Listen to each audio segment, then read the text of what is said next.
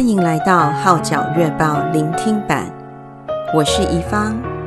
以下文章刊登在加拿大《号角月报》二零二一年四月号，题目是《缅甸的呼喊》，你听到吗？撰文的是汤秋佩华。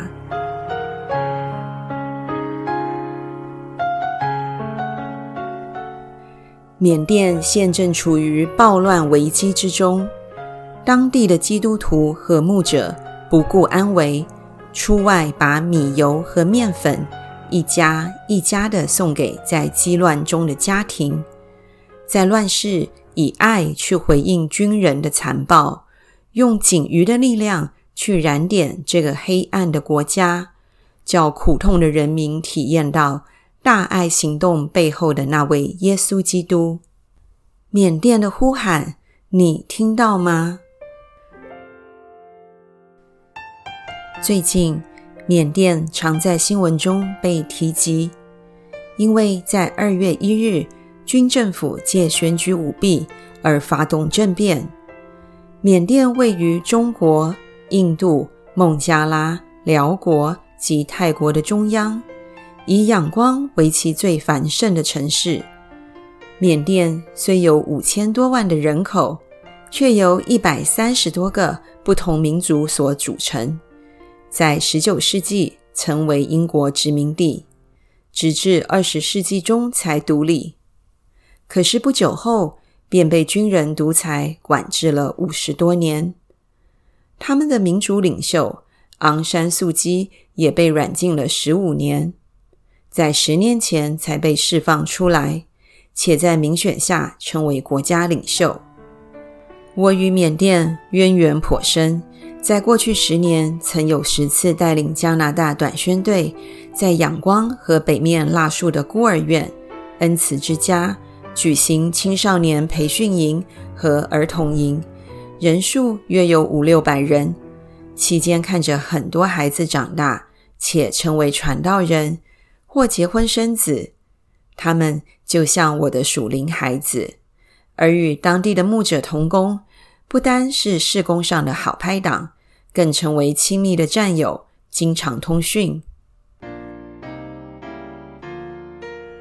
在这十年间，我们见证着缅甸逐步趋向民主与发展。第一次我们到缅甸是二零一零年十一月中，傍晚从仰光机场。坐着小型货车到酒店的路上，到处见到多群穿着制服的军人，拿着长枪在街上步行。我们不知就里，以为这是缅甸军政府统治下常见的情景。到酒店安顿后，从电脑网络新闻才知道，我们经历了缅甸的大时代。在家被软禁多年的昂山素姬。那天刚好是被释放的第一天，军警恐防有暴乱，所以都严阵以待。在往后的十年里，每次到缅甸都会惊讶它急速的发展，特别是机场，从最初简陋如货仓般的建筑物，演变成先进电子化且有落地玻璃的大厦，叫人眼前一亮。相信。这便是民主萌芽逐渐结出的果子，心中暗暗为缅甸感恩和祝祷。虽然我曾到过多个不同的国家做短宣，缅甸却是我认为最近乎天国的地方。在腊树这个淳朴的小镇，每天清晨七时，短宣队便在酒店顶楼的饭堂做灵修。眼看着太阳在云雾和众山间缓缓升起，这宁静的美景非笔墨所能形容。在另一个大城市曼德里，有一条直伸到水中央的长桥，更被誉为世界其中一处观看日落的最佳景点。缅甸民风十分淳朴，特别在偏远的山区。三百个孤儿住在一起，快乐和平的像一个大家庭。小房子外的地上平铺着一大堆秋收的玉米，他们也有自己的小型鱼塘和菜圃农田，自给自足，生活虽平朴，但世外桃源般的生活叫人羡慕。一天晚上，带领着孤儿们唱诗，这一生最美的祝福。突然停电，投射器和电脑都运作不了，所有的灯光消失，伸手不见十指。可是，让我们惊讶的是，这些孩子继续一唱一和的哼着。在无数的黑夜里，我用星星画出你，你的恩典如晨星，让我真实的见到你。这是我听过世上最美的诗班。深信有一天，在天家众圣徒、天使便是如此颂赞神。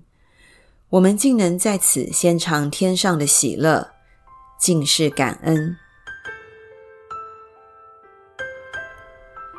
在这种生活模式下培育出来的孩子，都是纯良、谦卑、和善、安稳、乐于助人。在基督教孤儿院中长大的儿童，没有父母，却懂得爱神、爱人。小小年纪已很懂事和独立，通常他们都比较含蓄保守，可是内心却藏着一股强大爱的动力。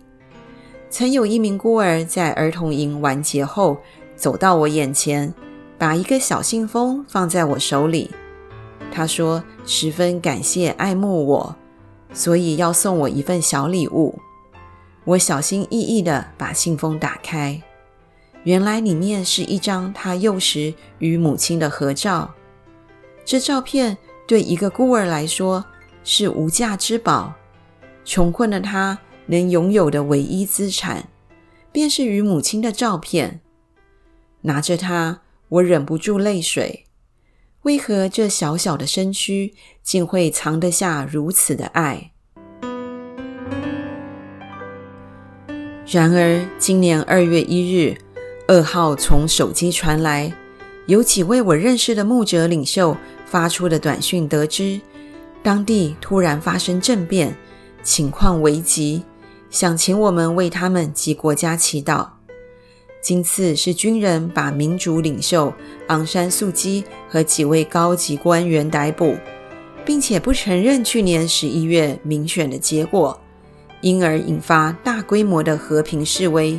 全民联合反抗，不同的种族、宗教、地方、行业、男女老幼都站出来表达不满，要求释放被囚的领袖和示威人士。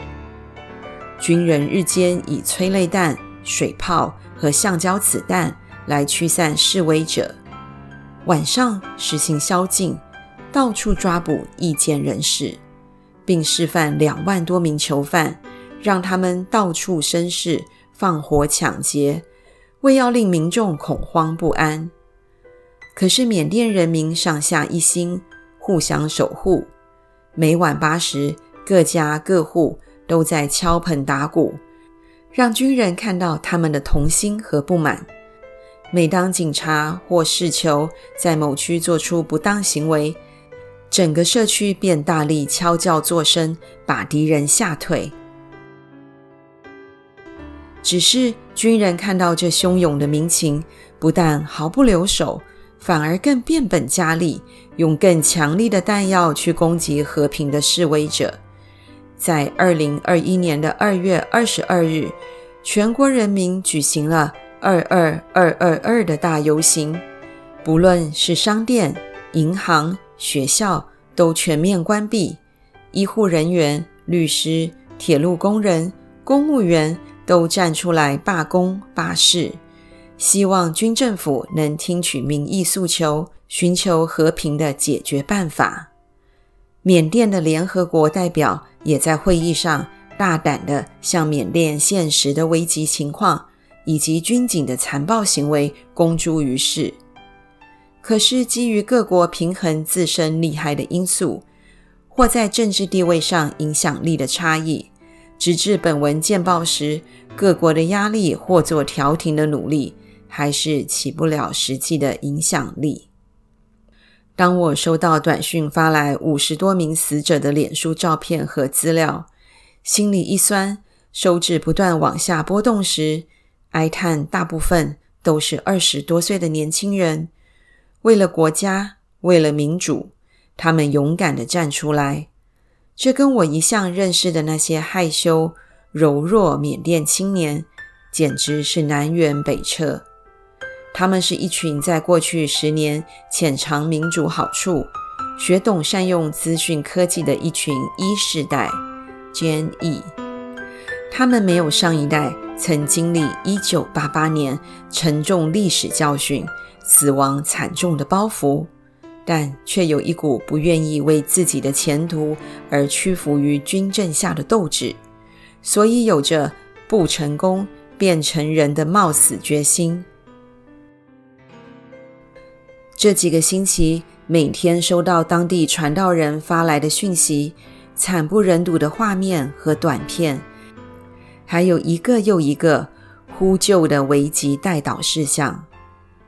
看到以前举行儿童营常经过的街道，现在俨如战场，军车都排列街上，警察的追捕与残暴攻击，示威者争相走避，尖叫、呼喊、哭声和地上的血渍混成一幅恐怖的图片，就连安宁的蜡树小城也不例外。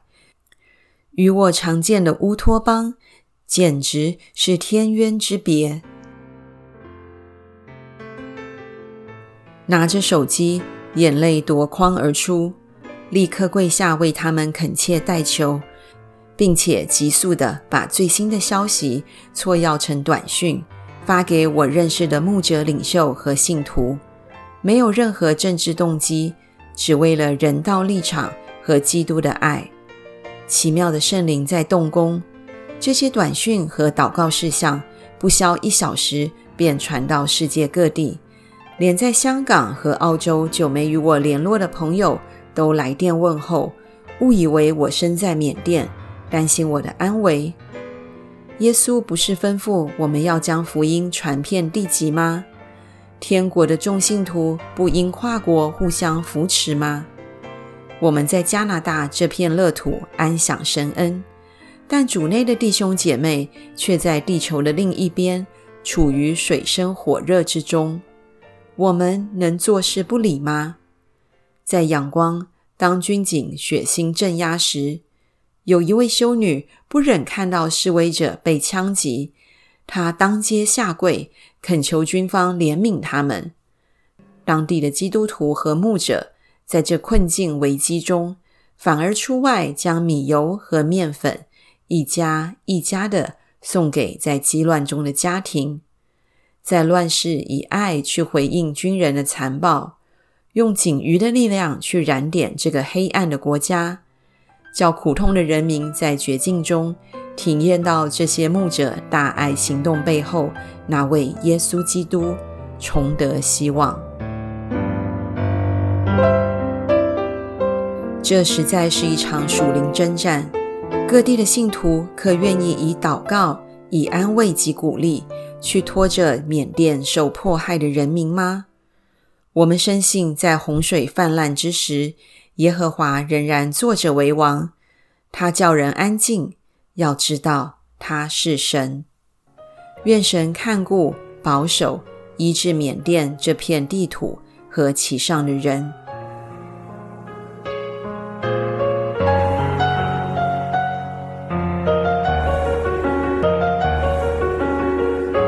以上文章刊登在加拿大《号角月报》二零二一年四月号，题目是《缅甸的呼喊》，你听到吗？撰文的是汤邱佩华，我是宜芳，多谢你对《号角月报》聆听版的支持。